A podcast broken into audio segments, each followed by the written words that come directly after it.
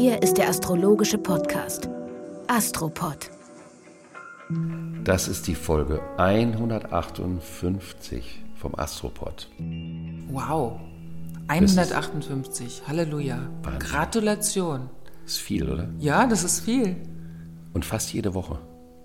Na, fast jede Woche. Ich Ja, zwischendurch sagen, mal Pausen. So gut wie jede Woche, oder? So gut wie jede Woche, aber nächste Woche fällt es einmal aus.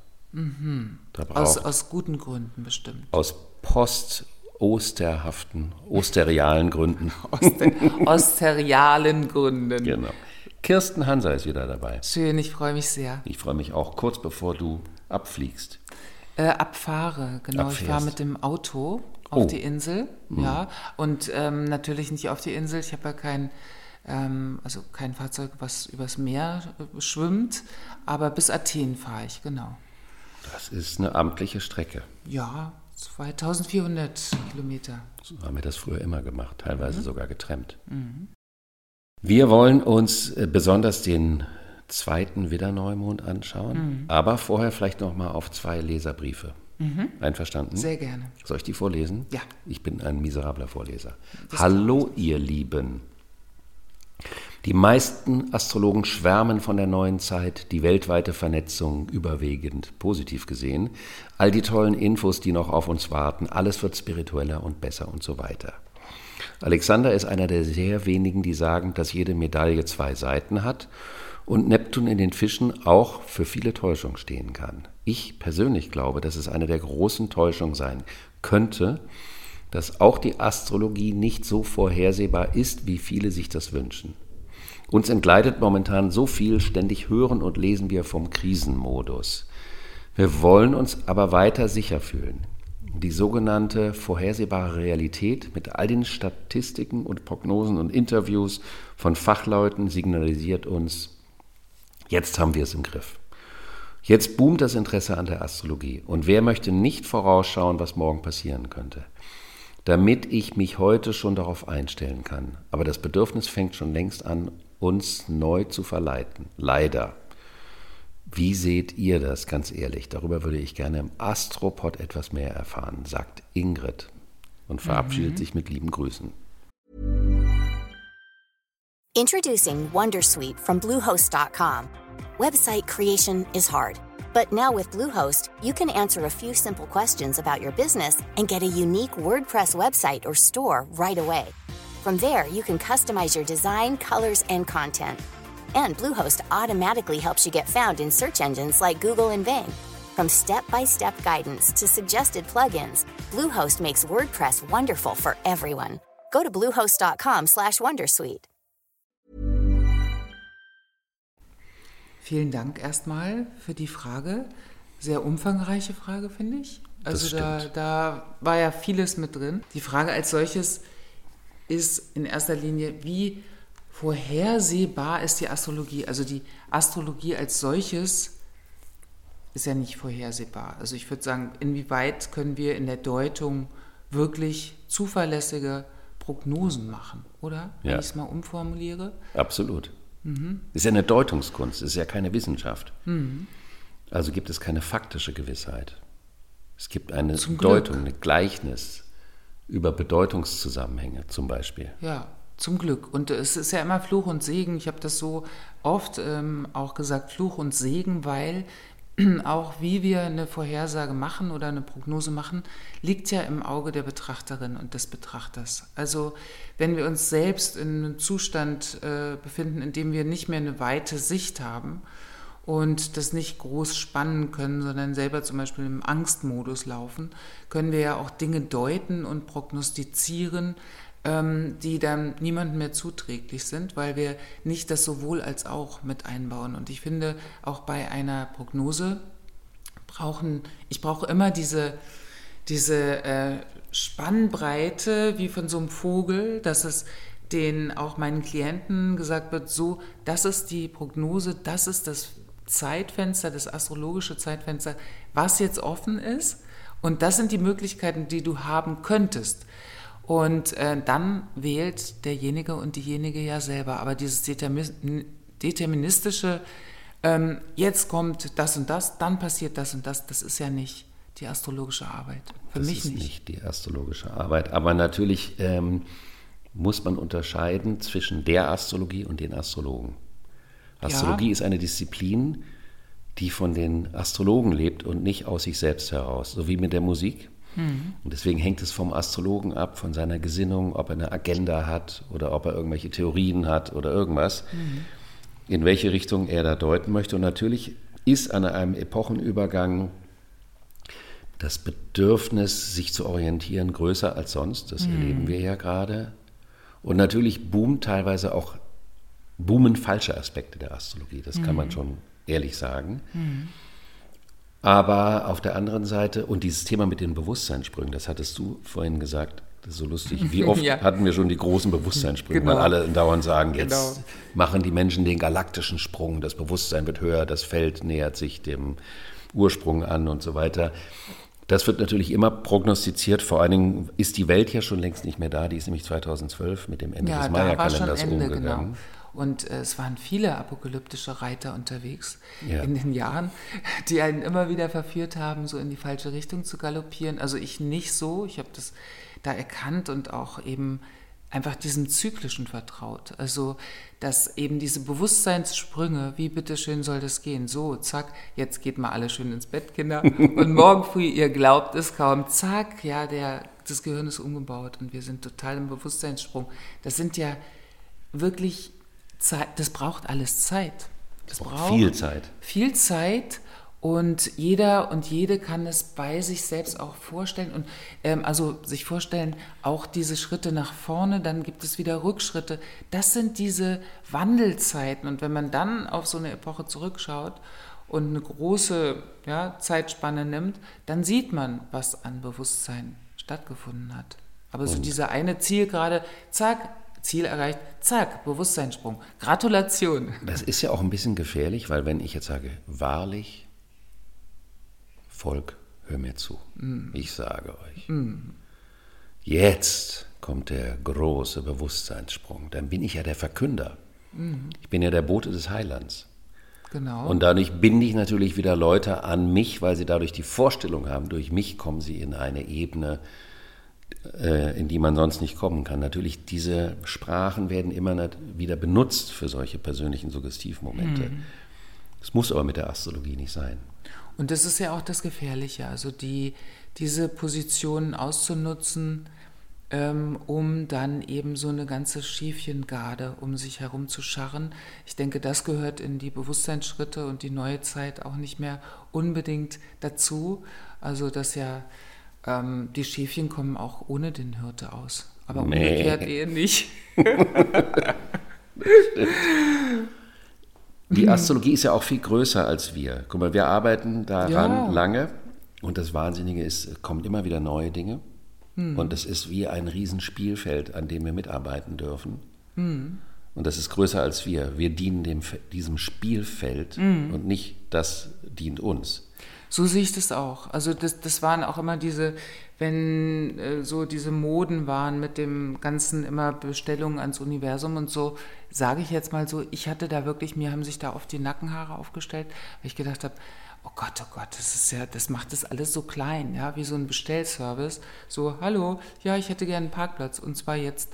Also, dass das mit Resonanzen zu tun hat, also wenn man es auf eine andere Ebene also geht und dann sagt, das hat mit Resonanzen zu tun, wie begegne ich meinem mit Frequenzen, Resonanzen, also wenn man es wieder groß werden lässt, dann mag da was dran sein, aber die Art und Weise, wie es verstanden wurde, habe ich wirklich oft als, ähm, als äh, wie so eine Astrologie-Lästerung erlebt, ja, oder also auch das Universum, weil das hatten wir ja schon öfters mit der Demut und auch ich selber betrachte mich auch eher als Dolmetscherin und hoffe dann immer, dass ich das auch wirklich gut und umfassend dolmetsche, Ja, ja. was da los ist.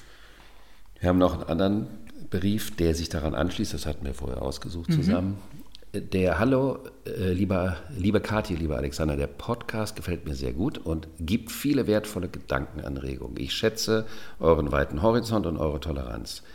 Vor kurzem bin ich auf Human Design System gestoßen. Mich würde interessieren, wie schätzt ihr das ein? Was ist eure Meinung hierzu? Hier wird die Astrologie mit weiteren Einflüssen kombiniert, wie Chakrenlehre, Kabbalah, I Ching und so weiter. Ja, da hast du schon was Schönes zugesagt und ich auch, als wir uns vorhin drüber unterhalten haben. Ich überlasse dir gerne den Vortrag. Also, ähm, also äh, ich würde sagen, es ist, die Astrologie ist da so beigemengt wie ein Gewürz. Sie spielt nicht so eine große Rolle, sie ist noch mit dabei. Es, da werden verschiedene Betrachtungsweisen zusammengefügt. Das hat nochmal eine eigene Logik, die ich bisher noch nicht so ganz verstanden habe. Durchaus interessant finde, mich auch schon damit beschäftigt habe, aber die Astrologie, finde ich, geht da in diesem Human Design System auf jeden Fall unter oder man kann die so als Pfeffer- und Salzstreuer sehen. Das finde ich natürlich schade, fände mhm. ich schade, weil ich habe jetzt persönlich keine große Meinung zu dem Thema ähm, Human Design, aber in dem Moment, wo die, die Astrologie ist so eine riesen, fette, pralle, mega, fantastische, mhm. spannende Sprache und die ist allein so komplex, da brauche ich nichts anderes dazu. Wenn ich die Astrologie reduziere auf einen beigefügten Teil ist es vielleicht so, wie wenn man Musik als Hintergrund nimmt oder als Fahrstuhlmusik, keine Ahnung, dazu. Das meine ich jetzt nicht bewertend bei dem Human Design, aber ähm, ich bin kein Freund von der Verdünnung. Wenn ich diese mhm. Sprache liebe, liebe ich sie vollständig und deswegen kann ich dazu nicht so furchtbar viel sagen. Mhm. Ich habe nur erlebt, dass es halt nicht so eine große Rolle spielt. Also da sind schon, die Planeten sind dann dominant oder mhm. da wird dann gesagt, welcher Planet wem entspricht oder die Chakren. Ne? Und ich finde es interessant, durchaus, also es ist auch überhaupt nichts Bewertendes, aber die Astrologie müsste nicht unbedingt dabei sein. Bei ja. Human Design spielt da keine große Rolle. Ist mehr so eine Nebenschauspielerin. Und das ist ein bisschen so wie als in der Popmusik äh, über MTV in den 70er, äh, 80er Jahren plötzlich jeder Song ein Video brauchte. Mhm. Ich habe kein Problem damit, das fand ich auch eine tolle Erweiterung. Aber in dem Moment, wo die Musik das Video braucht, um als Musik zu wirken, ist die Musik reduziert. Mhm. Ich bin natürlich auch als Musiker da ein bisschen Purist. Mhm. Ja, stimmt auch. Es ist auch, ähm, also zum Beispiel Fernsehen auch, da war ja immer ganz, ganz doll die Verpackung. Äh, also Verpackung im Sinne von, was habe ich, was trage ich, was habe ich an, ist ein visueller Reiz und ich weiß, mhm. äh, mich hat das irgendwann auch so gestört, dann habe ich gedacht, eigentlich könnte ich jeden Tag das gleiche Horoskop erzählen, Hauptsache ich habe einen neuen Rock an. Und das fand mhm. ich dann eigentlich sehr schade, weil ich dachte, ich wollte doch Astrologie vermitteln, ja. Das hat sich inzwischen auch sehr verändert. Ah, übrigens, apropos, dazu würde ich gerne mal was sagen mit dem Astrologie lernen an vielen Schulen, weil ich immer wieder gefragt werde, weil ich ja jetzt auch mhm. auf Englisch zumindest Schulungen mache, ähm, wie man, wie das funktioniert. Und ich habe an vielen Schulen unterrichtet, wo so ein ganz straffes Curriculum ist. Mhm. Ein Wochenende Elemente, dann Planeten, dann Häuser. Dann war man schon bei der Synastrie und mhm. zack, zack, zack, durchgeschnullert die faktischen Themen. Mhm. Ich persönlich halte nicht so viel von so einer Art von linearem Lernen, weil das mhm. wie ein faktenbezogenes Lernen ist. Mhm. Ich finde es gut zu wiederholen, weil durch das Wiederholen ist, ist, Wiederholen heißt nicht das Gleiche faktisch wiederholen, sondern wiederholen heißt, wenn du dir ein Horoskop fünfmal anguckst, siehst du nach dem fünften Mal viel, viel mehr drin. Total, das ist also ja das nie ist ja eine Zyklenlehre, also genau. lernt man es auch zyklisch. Mhm. Und daher finde ich es dem, beim Astrologielernen wahnsinnig wichtig, dass man sich für die Grundlagen Zeit nimmt und die gerne öfters mehrfach kreisen mhm. lässt, mhm. weil dann das Fundament so ist, dass die Dinge, die später kommen, sich wie Äste oben draufsetzen, wenn der Stamm solide ist. So, mhm. so ist da. Und, und Wiederholung, ich finde auch dieses Wort Wiederholung, ähm, also auch zum Beispiel beim Yoga oder so oder äh, Rituale, wiederholen. Wir holen uns etwas wieder. finde ich auch. Ja, es ist irgendwie eine schöne Betrachtung, ach, ich hole mir das wieder, ach, ich hole mir jetzt nochmal so, aha, das war jetzt nochmal das Radix und das, das ne, wenn man mhm. etwas lernt. Und, und eigentlich sind wir schon ganz dolle äh, mit dieser Aussage in der jetzigen Zeitqualität, nämlich mit dem Merkur in Stier. Mhm. Ich finde, dass der Merkur in Stier hat auch äh, diese Substanz, also da geht es mhm. ja um Substanz des Wissens auch. Mhm. Und durch eine Wiederholung setzt sich ja auch etwas und das sitzt dann auch. Also wir mhm. haben das dann wirklich auch als Schatz, ja. ein gewiss, gewisses Wissen oder so, auf das ja. wir zugreifen können. Und das ist für mich Merkur in Stier, was wir momentan, den wir momentan haben und noch eine ganze Weile, weil er irgendwann ja auch rückläufig wird. Ja, und er bewegt sich im Stier, also es ist der praktische Stier. Hm. Das ist die, ähm, das ist Wiedercoin. Das machen die Ja. Kühe ja auch. Stier, Kuh, Wiedercoin. Mhm. Aber auch dieses Thema mit, also was ich lerne und was ich umsetzen kann oder ob ich nur im Kopf lerne. Und Merkur im Stier ist auch das praktische Lernen, das Handwerk, Mhm. was ja oft ist ein Thema, was ich sehr mag. Ja, und du hast ja gesagt, der bewegt sich auf den Uranus zu und Uranus steht ja für die Wandlung, für, den, für die Mutation, für das scheinbar Unerwartete, was kommt. Genau, auch für den, also das sind immer so diese, wenn Merkur auf Uranus trifft, ähm, ich finde immer diese Verbindung, das hat für mich immer diesen Blitz der Erkenntnis zum Beispiel, also trägt es in sich.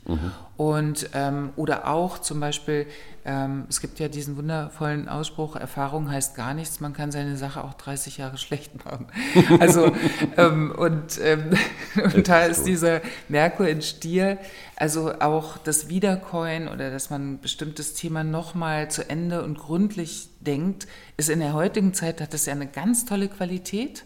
Aber der Uranus hat ja auch, birgt ja auch in sich, dass dann genau dieses Wiederkäuen zu einem ganz neuen Ergebnis führt, was eigentlich rein neurobiologisch nicht möglich ist. Weil wenn du immer auf die gleiche Art und Weise wieder über das Gleiche nachdenkst, kommt immer wieder das Gleiche bei raus. Ja. Und der Uranus gibt uns die Chance, oh, Wunder über Wunder, es ist doch mal was anderes bei rausgekommen. Also es ist ja ein Umdenken und eine Lösung von einer gewissen Anhaftung, von der wir eventuell ähm, sehr überzeugt waren oder die, die einfach unsere Basis war vom Denken. Ja, aber der Aspekt ist doch schön.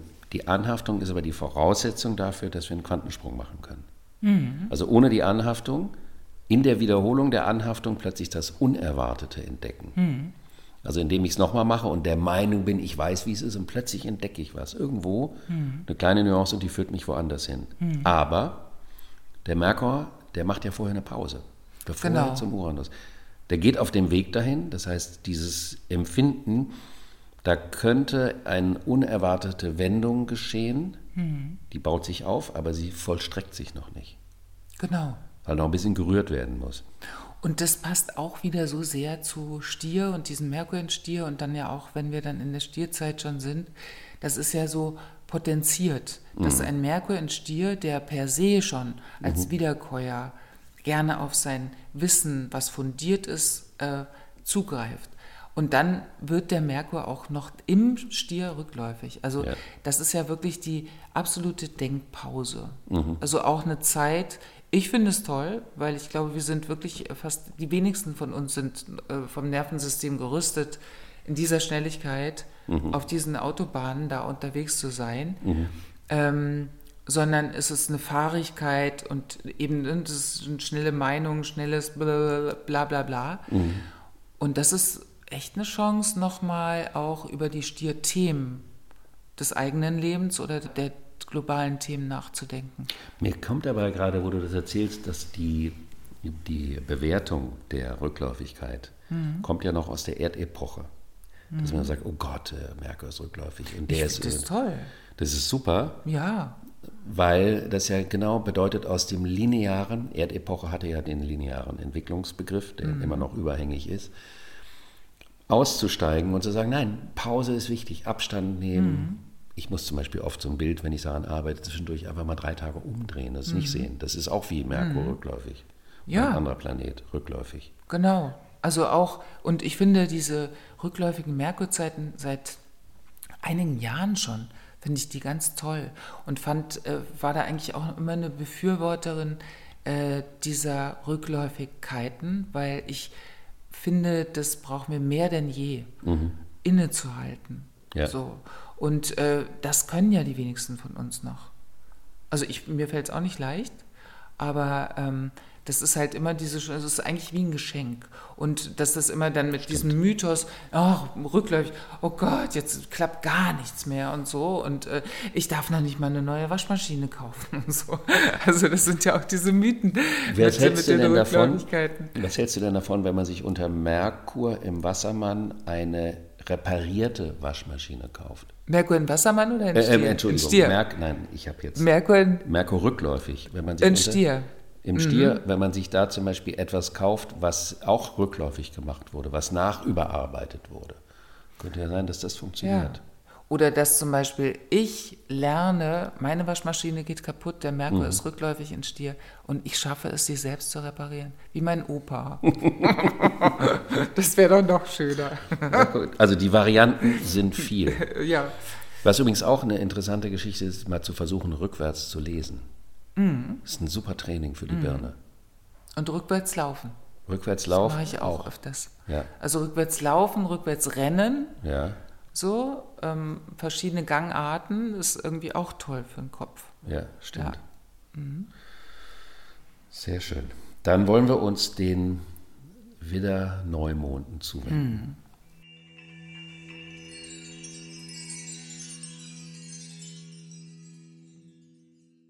Das ist ja jetzt so eine Dreifachgeschichte. Der Widder Neumond, der war am 22. Habe ich das Genau, richtig? 22. März. Dann, am 21. ist die Sonne in Widder. Genau. Und dann kam sofort der Neumond. Also der Widder kann es ja, ne, allgemein, das wissen wir, der kann es ja einfach nicht abwarten. Ja. Das ist ein ungeduldiges, ein ungeduldige Energie. Mm, und dann war der Neumond in Widder in der Woche, wo dann der Pluto auch in Wassermann ging. Also das war ja der große Gongschlag sozusagen. Wahnsinn. Und jetzt haben wir nochmal einen wieder Neumond im Quadrat zu diesem Pluto. Mhm. Zwischendurch hatten wir diesen Vollmond, über mhm. den wir auch schon gesprochen haben, der auf dem Chiron war. Da hast du ja. auch schon einiges zu erzählen. Ja. Also kann man sagen, es ist auf der einen Seite eine Reise, dass es zweimal Neumond braucht. Mhm. Also über die Verletzung zwischendurch beim Vollmond. Also man mhm. macht was Neues. Plötzlich merkt man, ah, da war ich vielleicht zu schnell. Mhm. Und dann merke ich, wo ich hinke. Mhm. Und dann kriegt es nochmal eine Chance für einen Neuanfang. Das Krasse ist ja aus der, in der Astrologie, dass wir deuten ja das, was ist. Mhm. Wir erfinden ja nicht das, was zu deuten ist, sondern wir deuten was, was, das, was ist. Das heißt, wenn wir sagen, in einem Monat gibt es zwei Neumonde, dann soll das so sein und dann mhm. fragen wir uns, was will das bedeuten können. Mhm. Ne? Ja, also ich finde schon, dass diese Ereignisse wie zwei Neumonde, ähm, also ich, wenn ich das dann entdecke, ne, dann denke ich, ach was, das ist ein zweiter Name. Und dann ist noch die totale Sonnenfinsternis und so. Und ähm, das hat ja schon, das hat sowas ähm, Deutungsschwangeres, finde ich. Ne? Das transportiert eine Ladung. Und, ähm, amtliche Ladung. Äh, amtliche Ladung und ein Neumond dann in Widder eben auch, dass der zweimal stattfindet was Außergewöhnliches Anfangsgrade, Endgrade und dass das Widder-Thema sich ja sehr um Durchsetzung, um Kampf, um Autonomie, finde ich, ganz stark mhm. und um Impuls und um Kraft, mhm. um pure Energie erstmal sich dreht. Mhm. Ja, und dass das so verstärkt ist. Also nochmal, wie, als würde nochmal nachgelegt. Mhm. Eigentlich hat man Tanzfläche schon verlassen, will eigentlich nach Hause, der, Früh, der Morgen ist schon da und auf einmal legen die nochmal voll los und man muss wieder zurück auf den Dancefloor. Das ist ein super Bild für den zweiten Widder Neumond. Da ist ja auch noch ein Aspekt drin, den ich interessant finde, dass man dadurch sich nochmal bewusst werden kann, dass man immer denkt, ein Zeichen ist ein Zeichen, mhm. aber ein Zeichen hat 30 Tage, also 30 Grad. Mhm. Also auch ein, jedes Zeichen hat 30 Phasen. Genau.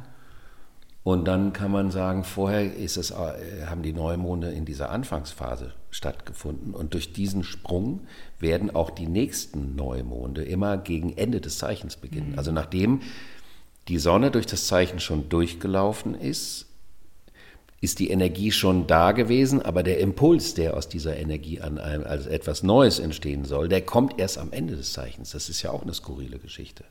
Ja, skurril, auch so ein bisschen ähm, wie handlungsverzögert fast. Oder Ja. wir brauchen erst die ganze Erfahrung, die dieses Zeichen beinhaltet. Ja, also es ist ja auch immer eine Heldenreise von neuem.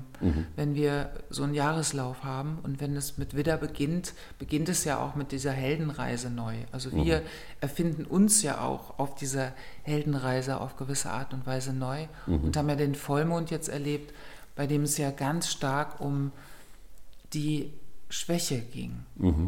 Also so habe ich das empfunden und mich auch sehr damit äh, beschäftigt mit Schwäche und diesen Umgang mit Schwäche oder auch wie geprägt ist ich selber bin, also was sind meine Konditionierungen, mit Schwäche umzugehen überhaupt. Also wie äh, und ist es überhaupt noch kompatibel mit dem, was ich mir eigentlich für die Zukunft wünschen würde oder in diesem neuen Zeitalter, in der neuen Epoche, äh, immer noch so damit umzugehen? Also insofern könnte man sagen, dass diese Erinnerung an die Schwäche wie eine Notwendigkeit ist, damit man diesen zweifachen Neumond begehen kann. Also dass der, der erste Impuls bringt uns erstmal am Anfang des Zeichens, oh, es geht alles, ich kann alles, ich will das jetzt machen, das gelingt mir. Und plötzlich, zack, krieg, kommt der Hinkefuß und dann merke ich, oh, da ist was schwierig. Und dann kann ich gucken, nochmal, ich kann nochmal anfangen. Und dann geht ja direkt, was hast du gesagt, sechs Stunden später oder sechs Noch Minuten? nicht mal ein paar Minuten ist es, ich glaube 6.12 Uhr ist der Neumond exakt und dann um 6.29 Uhr, also direkt danach, äh, wandert die Sonne weiter ins Zeichen Stier und der Mond auch. Und dann, ähm, weil die sich ja auf den Endgraden wieder treffen, dann gehen Ja. beide zack rüber. Es ist so die Entlassung, ne, Entlassung aus dem Widderhaus. Und ähm, dann treffen sie auf Pluto. Also das ist ja auch ein Empfangskomitee, was jetzt nicht unbedingt ähm, dem Stier so äh, gefällt. Also da ist ja kein reichlich gedeckter Tisch, sondern da wird ja Stier gerade gleich vor territoriale Themen gestellt. Es ist ein mafiöser Tisch. Der kann schon fett gedeckt sein, aber die Frage ist, was bist du bereit dafür zu bezahlen? Das ist ja eher so der Punkt. Ich meine, man könnte sagen, toll ist, wenn es direkt nach dem Widder-Neumond in Stier geht, geht es nicht nur darum, was will ich, sondern was ist auch konkret umsetzbar. Wäre ja also das Stierding. Aber Pluto sagt sofort, das sind die Bedingungen, die da dran hängen. Und die gilt es zu investieren, zu bezahlen, wie auch immer. Ja, was ist da, ne? Und auch, also ich finde, dass Sonne und Mond im Quadratur zu Pluto Wassermann, dass das auf jeden Fall erstmal auch für Stier in seiner puren Energie was Bedrohliches in sich hat. Und auch dieses Kettenrasseln, Grenzen stecken, ähm, was du ja hier, wo du ja vieles, vieles jetzt auch nochmal vorbereitet hast, ähm, auch auf der globalen Ebene. Das finde ich hat ähm, genau dieses Rasseln, ja, von wieder Grenzsetzen und in den Kampf gehen oder etwas schützen, etwas bewahren, das will ja Stier in erster Linie. Mhm. Das, das ist ja, steht ja für das Revier, das Territorium.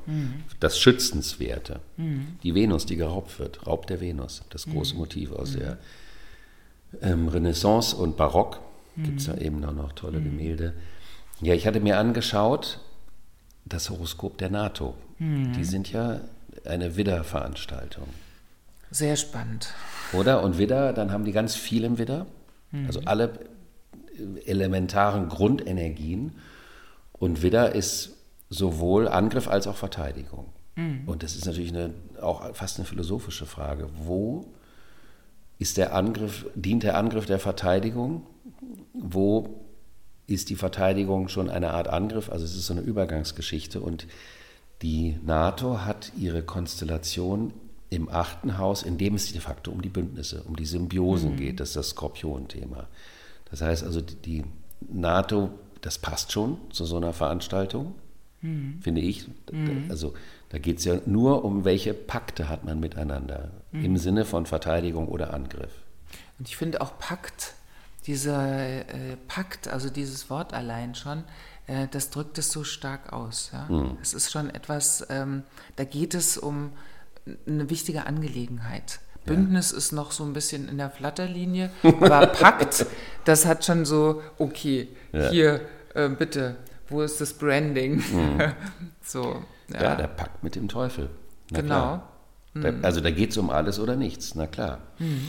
Und die haben jetzt, was ich eben so spannend fand, warum ich das mir äh, mhm. überlegt habe für eine Podcast-Folge, mhm.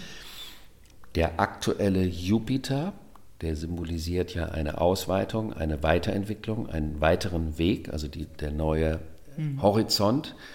Man kann auch sagen Wachstum, aber es ist im Grunde genommen das gleiche. Die Ausdehnung, die ne? Ausdehnung. und die Verstärkung auch dessen, was da ist. Das ist ja oft auch durch Jupiter der Fall. Ja. So. Aber auch eine Art von, also Jupiter hält ja immer so das Versprechen auch von Freiheit eigentlich. Also mhm. für oder gegen mhm. etwas oder die Freiheit. Genau, für ein Jupiter. neues Versprechen, dass es auf jeden Fall besser wird. Ja, ja, ja. Und dann muss man halt überlegen, äh, dass der Jupiter, der braucht zwölf Jahre. Mhm. Das heißt also, diese Konstellation hat jeder Mensch selber auch nur alle zwölf Jahre, mhm. also hat auch die NATO den Jupiter an der Stelle nur alle zwölf Jahre. Mhm. Und dann habe ich mich gefragt, da steht also was an bei der. Mhm. Was wäre denn passiert, wenn diese gesamte globale Situation nicht gewesen wäre? Weil die Konstellation ist da, auch mhm. ohne die globale mhm. Konstellation. Und das ist ja oft so das Spannende im Sinne, wenn man sich mit der Astrologie beschäftigt, was du ja auch kennst wo ist die Henne und wo ist das Ei? Mhm. Jemand kommt mit einem Horoskop auf die Welt, mit einer Konstellation, die schon zum Zeitpunkt der Geburt zu sehen ist, bevor das, was die Konstellation symbolisiert, ausgelöst wurde. Mhm. Genau. Und da stellt sich eine ganz große Frage, welche Beziehung habe ich denn dann zu den Konstellationen, die in meinem Horoskop stehen? Mhm. Und so habe ich mir das eben mit der NATO angeschaut und dann natürlich geguckt, was ist bei Finnland los. Mhm haben wir leider keine Uhrzeit, aber wir haben ein Datum. Und die haben die Venus und den Uranus im Zeichen Wassermann. Also mhm. Uranus in seinem eigenen Zeichen Wassermann. Und das würde. Das steht stark. Das steht stark, oder? Ja, sehr stark. Ja, absolut äh, Freiheit, Freiheits. Ähm, liebend und auch andersartig. Ne? Das, also Wassermann hat ja immer noch diese Thematik vom Freak für mich auch. Also ich meine Freak jetzt nicht negativ besetzt, aber es sind so die, die erstmal aus einer gewissen Norm fallen. Und bei Finnland, ich weiß nicht, wie es dir geht, ich war auch noch nie in Finnland, aber äh, meine Tochter war da äh, öfter. Also das war die Sprache und auch alles, was so äh, berichtet wird, es war immer ein Land für mich, was ich nirgendwo so richtig zuordnen kann. Das würde dem ja entsprechen. Die hätten da mhm. auch eine Schützesonne. Also eine, eine starke Eigenwilligkeit. Ja, ja. Und jetzt ist die Venus im Wassermann, das haben die, die Venus im Wassermann normalerweise nicht so exorbitant bindungsfreudig. Mhm.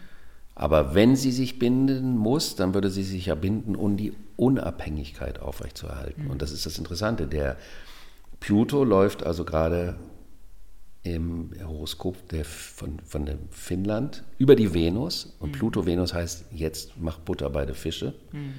Jetzt lässt du dich entweder ein oder nicht. Und mhm. diese Verbindung finde ich interessant. Und dann haben wir natürlich weitergeschaut, dass der Pluto äh, für die russische Föderation auf dem Saturn sitzt, mhm. für Ukraine auch. Und das mhm. sind, Saturn ist die Grenze.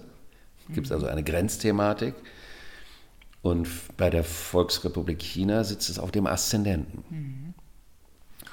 Und da findet nächstes Jahr am 14. Februar eine Mars-Pluto-Konjunktion drauf statt. Mhm. Das finde ich bedingt charmant von ja. der Perspektive her, aber das ist bedingt noch nicht charmant. unser Thema. Sehr, sehr, milde ausgedrückt, aber wir wollen ja im Jetzt bleiben. Ne? Aber genau.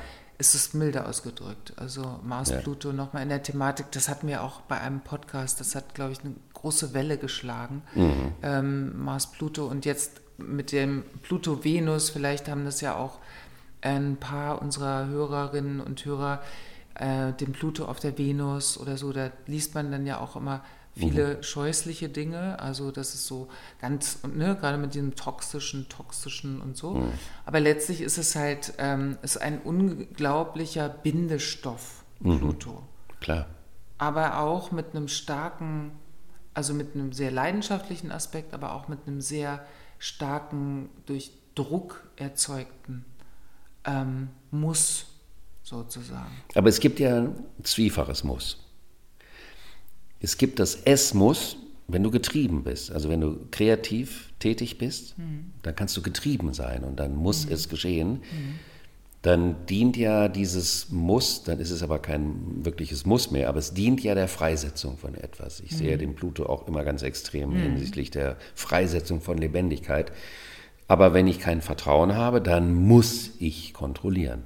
Mhm. Dann muss ich, also dann ist es die Zwanghaftigkeit, die da auch natürlich mit drin steckt.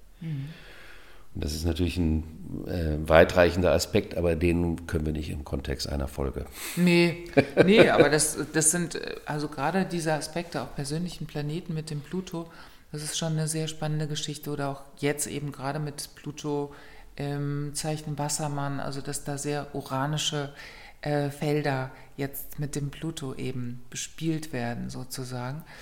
Und gerade bei Finnland, genau, also jetzt auf der Venus, also das Bündnis ist geschlossen. Das Bündnis ist geschlossen am Geburtstag der NATO. Das ist natürlich mit einer gewissen Symbolkraft mhm. hat das mhm. stattgefunden. Und ich persönlich sehe ja Pluto im Wassermann ist eine Pluto-Uranus-Konstellation. Das ist für mich mhm. die Evolutions- oder Revolutionskonstellation. Mhm. Also das bedeutet natürlich, dass im Sinne auch dieser Fortentwicklung der Luftepoche bestimmte radikale Veränderungen einfach notwendig sind mhm. und nicht auszuschließen. Ich würde dich noch fragen, jetzt ist ja bei diesem zweiten Neumond auch eine Finsternis, eine Sonnenfinsternis. Genau. Also, da schwebt ja immer ganz viel. Genau. Finsteres. Äh, ganz viel Finsteres. Also dazu, ich finde ähm, auch in der, also dass natürlich viele Menschen sich lange Zeit nicht erklären konnten, was da eigentlich passiert. Ne? Wer sich vor wem schiebt und warum auf einmal alles duster und total dunkel wird. Und jetzt wissen wir das ja aus astronomischer Sicht. Aber so eine Finsternis hat natürlich auch, der Mond hat ja da eine ganz dominante Rolle, mhm. ja, weil er sich ja zwischen Sonne und Erde schiebt. Und ähm, einfach Mond repräsentiert ja auch das Unbewusste. Und ich finde, es hat in, in, in Widder nochmal und nochmal und nochmal, und wir haben weitläufig auch eine Mars-Chiron-Quadratur. Mhm. Also es ist diese Wunde der Aggressivität des Kampfes, ähm, der Durchsetzung, sowohl im eigenen persönlichen Leben als auch im, im globalen gesellschaftlichen Leben. Also inwieweit, weil wir können ja immer mit dem Zeigefinger da irgendwo rumdeuten, solange mhm. wir auch in uns das nicht friedlich hinkriegen mhm. Und auch im eigenen Feld, ähm, bleibt es ja so ein XY ungelöst. Und ich finde, dass die Finsternis uns nochmal sehr auf diesen Punkt hindeutet, wirklich im Unbewussten nochmal auch so alte Patterns, sage ich mal, so alte Spurrillen von ähm, Gehabe, von Dominanzgehabe, von Bestimmen wollen, von ähm, Durchsetzen um jeden Preis oder so, dass es uns damit auch konfrontiert. Aber auch Verlustangst würde ich als ein ganz zentrales Thema wegen Pluto-Mond. Der Mond mhm. ist ja vom Pluto aufgeladen. Verlustangst und Kontrollmechanismen auf Basis von Verlustangst. Und das kann ja emotional, privat genauso wie kollektiv sein. Verlustangst ist ein mhm. massives. Ist eine schreckliche Thematik, Verlustangst. Aber es ist ein, ja, es ist nicht so, wie würde ich sagen, nicht so charmant. ja, genau. Charmant ausgedrückt, nicht so genau. charmant. Aber mhm. es ist ein, ein mhm. ganz zentrales Thema, mhm. weil es ja auch entsteht aus meiner Betrachtung aus dem dritten Quadranten, wenn Sonne und Mond da mhm. sind, also die Thematik der Definition des Selbst durch die Bindung und dadurch eine gewisse Mangel an Eigendrehung. Und die Momente, wo jeder das für sich selber hat, die können in dem Moment durch diesen Neumond nochmal stimuliert werden. Und wenn man aber weiß, das ist ja vielleicht auch der Vorteil von der Astrologie, ah, diese Finsternis zeigt mir auch meine, die Finsternisse meiner eigenen mhm. Ängste, meine mhm. eigenen Verlustängste und dann die Frage, wie, wie viel Raum gebe ich diesen Ängsten? Lasse ich diese Ängste mein Bewusstsein überschatten? Das wäre ja auch Finsternis zu bedeuten. Der Mond verdunkelt die Sonne, die Sonne symbolisiert das Tagesbewusstsein, der Mond die Nacht. Mhm. Erlaube ich es, dass die unbewussten Verlustängste mein Tagesbewusstsein verdunkeln oder eben nicht? Hm. Und kannst du, also das ist sehr, sehr spannend. Mhm. Und die Frage ist eben auch, klar, wenn ich in dem Moment bewusst bin mhm. und mich dann hinstelle und mich das wirklich frage oder schon in so einen reißenden Strom sozusagen mhm. von Angst ähm, reingerissen werde. Und das geht ja in der jetzigen Zeit schneller, habe ich so beobachtet. Also mhm. weil viele, viele Nervensysteme haben gelitten mhm. in den letzten Jahren und die ähm, sozusagen das, die Aktivierung auf äh, Fluchterstarrung, äh, Ängste, Abwehr und so, die ist einfach schneller da mhm. bei vielen Menschen. Also da liefen, die, die Nerven liegen eher blank. Ne?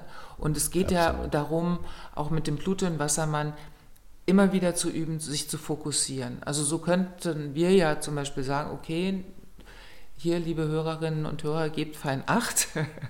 da gibt es einen Neumond äh, nächste Woche und der wird euch mit Verlustängsten eventuell konfrontieren. Also falls ihr da schon jetzt so ein Klingeln und eine Resonanz fühlt, äh, könnte man sich ja damit vielleicht beschäftigen und auch sagen, okay, ähm, Verlust, also erstmal, ne, wenn man eine Stufe anders dann sagt, okay, es gibt ja einmal eine, auch zu sagen, es gibt nichts, was ich haben kann eigentlich, weil es mhm. gehört mir nichts. Also wenn man jetzt so ganz ur-Indianermäßig erstmal mhm. daran geht oder auch zu sagen, es ist eine reale Angst, ähm, was viele Flüchtlinge zum Beispiel erlebt haben, mhm, viele, viele Menschen auf diesem Globus erleben, oder ist es eine neurotische Angst?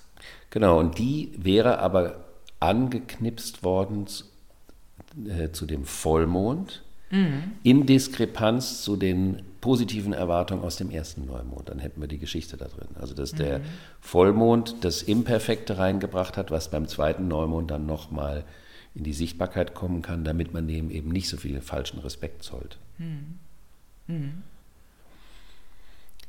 Es bleibt wie immer aufregend in so einem. Epochenwandel. Und es ist auch, also auch das ich finde, dass dieses Territoriale und auch ähm, was Werte angeht, ähm, auch mit dem Pluto, mit diesem Sonne-Mond-Pluto-Quadratur im nächsten mhm. ähm, Neumond auch eine wichtige Rolle nochmal spielt. Also dass man auch selber schaut, also die Werte, auch diese, dieser Epochenwandel bringt mhm. es ja mit sich dass wir wieder Wertewandel erfahren, dass wir über viele Dinge nachdenken, neu nachdenken müssen vielleicht sogar, bis dann Merkur endgültig, ich glaube erst im Juni wird er auf Uranus treffen, vorher mhm. ist noch rückläufig, aber uns ausgiebig dafür Zeit nehmen und äh, auch kommunizieren darüber. Ne? Ganz wichtiger, ja. wichtiger Aspekt dabei. Liebe Kirsten, ich danke dir für unseren Austausch. Ja, ich danke dir auch. Und ähm, wünsche dir erstmal eine tolle physische Reise und mhm. eine tolle Zeit Genau. Wir bleiben ja sowieso in Kontakt. Genau. Und ihr werdet auch zwischendurch hören. Mhm. Danke dir. Ja, vielen Dank.